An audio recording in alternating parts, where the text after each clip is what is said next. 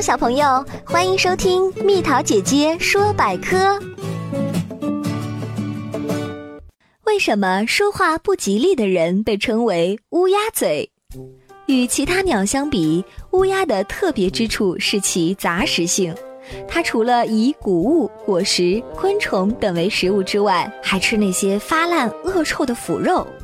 乌鸦的嗅觉异常灵敏，它能及时地发现地上的动物死尸，还能闻得到从地下散发出的腐尸味儿，而常在有新坟的墓地咕咕乱叫，甚至还能在房前屋后飞过时，捕捉到某个病人临死之前所散发出的特殊异味儿，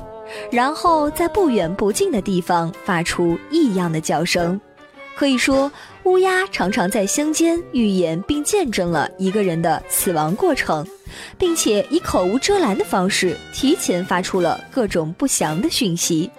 加上乌鸦本来就一身黑羽毛，自然少不了以神秘阴冷的形象，首先进入了人们的内心世界。